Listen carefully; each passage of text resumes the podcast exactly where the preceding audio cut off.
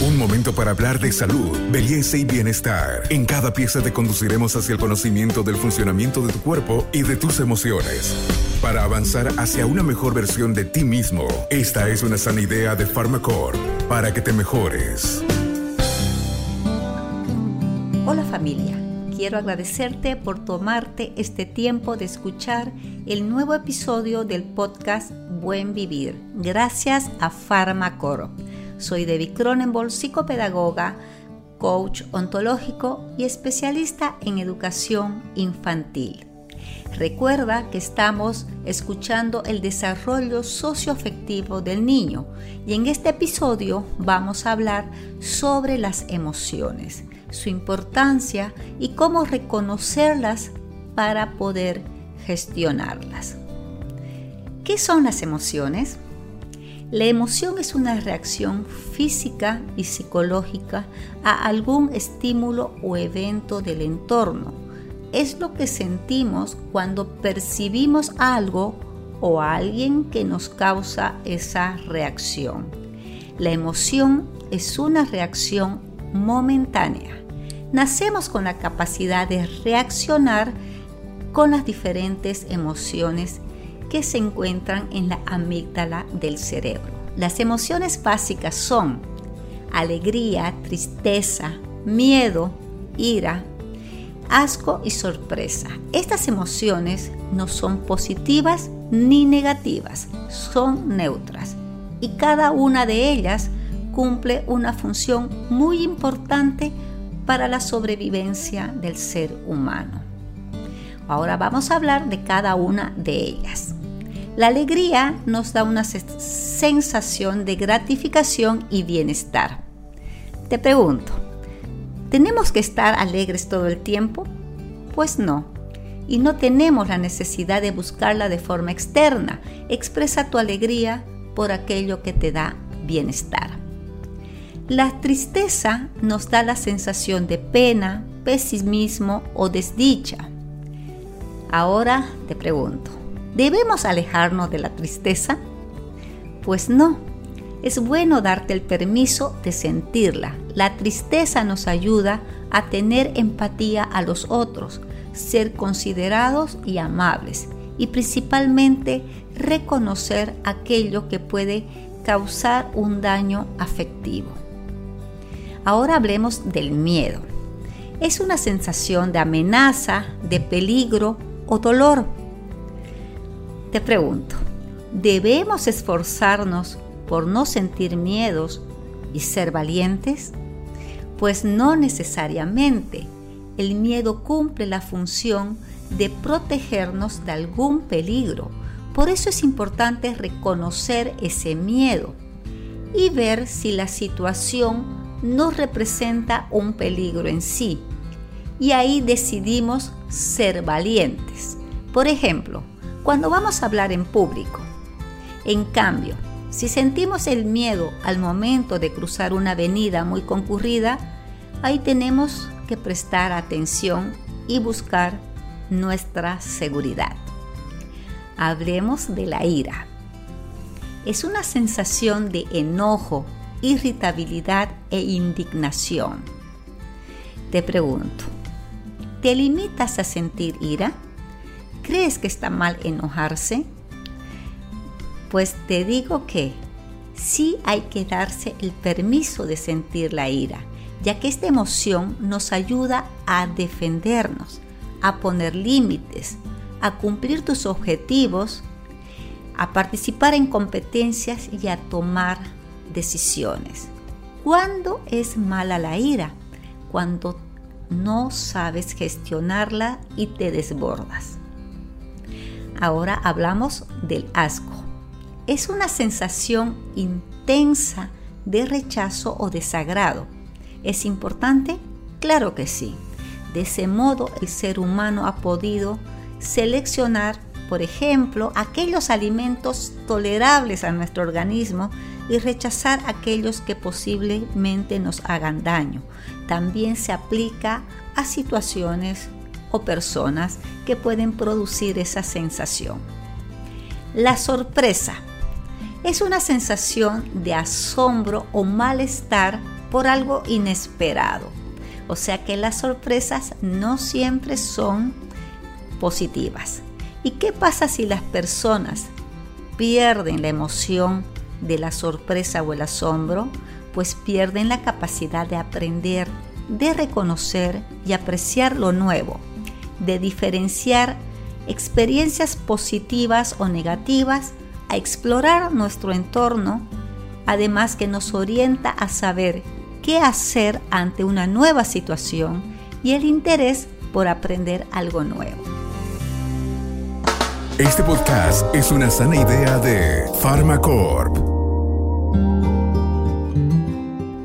Recuerda que las emociones tienen una función dual ya que si son adecuadamente gestionadas hay que darse el permiso de sentirlas y experimentarlas. En el lado opuesto, las emociones pueden desbordar tu control y tener resultados destructivos.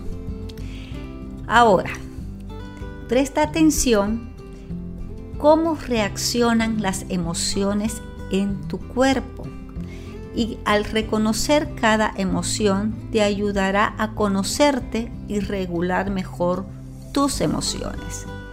La alegría se siente en las palpitaciones del corazón, te da calor en la cara o sientes mariposas en el estómago.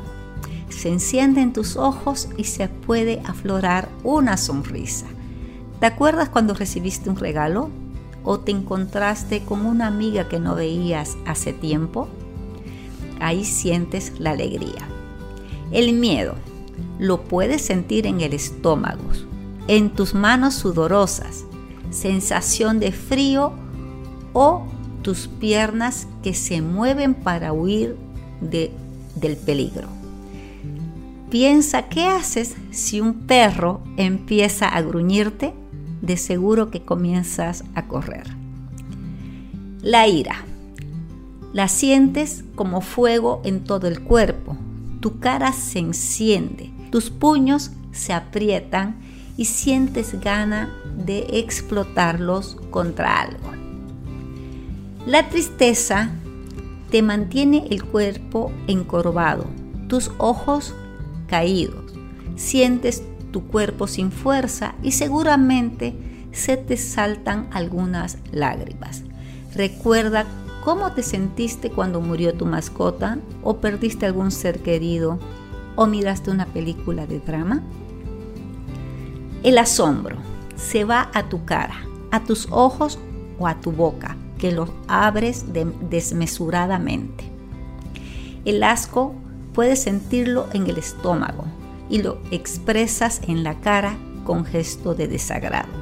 Ahora que ya sabes qué son las emociones, pues hay personas que son más capaces de sentir y gestionar sus emociones, y a esa capacidad se la llama inteligencia emocional, que es la capacidad de reconocer nuestras propias emociones y la de los demás, de motivarnos y de manejar adecuadamente las relaciones. La inteligencia emocional se puede enseñar y aprender tanto niños como adultos. ¿Cómo se aprenden a gestionar las emociones? A través de diferentes estudios se ha demostrado la importancia de acompañar al niño en su educación emocional, ya que repercute positivamente en su estado psicológico y académico. Es importante que el niño aprenda a expresarlas de acuerdo en el momento, la situación y las personas presentes. Es importante ayudar al niño a que reconozca sus propias emociones y que está bien sentirlas, ya que aparecen por alguna razón. Los cuentos e historias ayudan a identificar las emociones que sienten ellos mismos y otras personas. Así que hágale preguntas relacionadas a las emociones. Por ejemplo, ¿qué sentirías si te encuentras solo en el bosque? Otra herramienta que ayuda mucho a expresar las emociones es el dibujo. Pídale a su hijo que dibuje sus miedos, sus alegrías o lo que le causa tristeza o enojo. También puedes utilizar la música para generar emociones y dejar que tu hijo exprese con su cuerpo lo que siente con la música que escucha. También puedes usar la música para un cambio de emociones. Si te encuentras triste, escuchar música alegre. Si necesitas energía, escuchar música que le anime a la acción. Hágale preguntas relacionadas a situaciones que puede vivir en la escuela. ¿Cómo te sentirías si tu amigo te dice que no quiere jugar con vos? ¿Qué sentirías si un amigo rompe tu juguete o tu dibujo? ¿Qué sentirías si un compañero se burla de vos delante de otros compañeros? Es importante que el niño sepa que puede expresar sus emociones hablando de ellas, de cómo se sienten ante alguna situación y eso les ayuda a sentirse mejor y pedir la ayuda necesaria.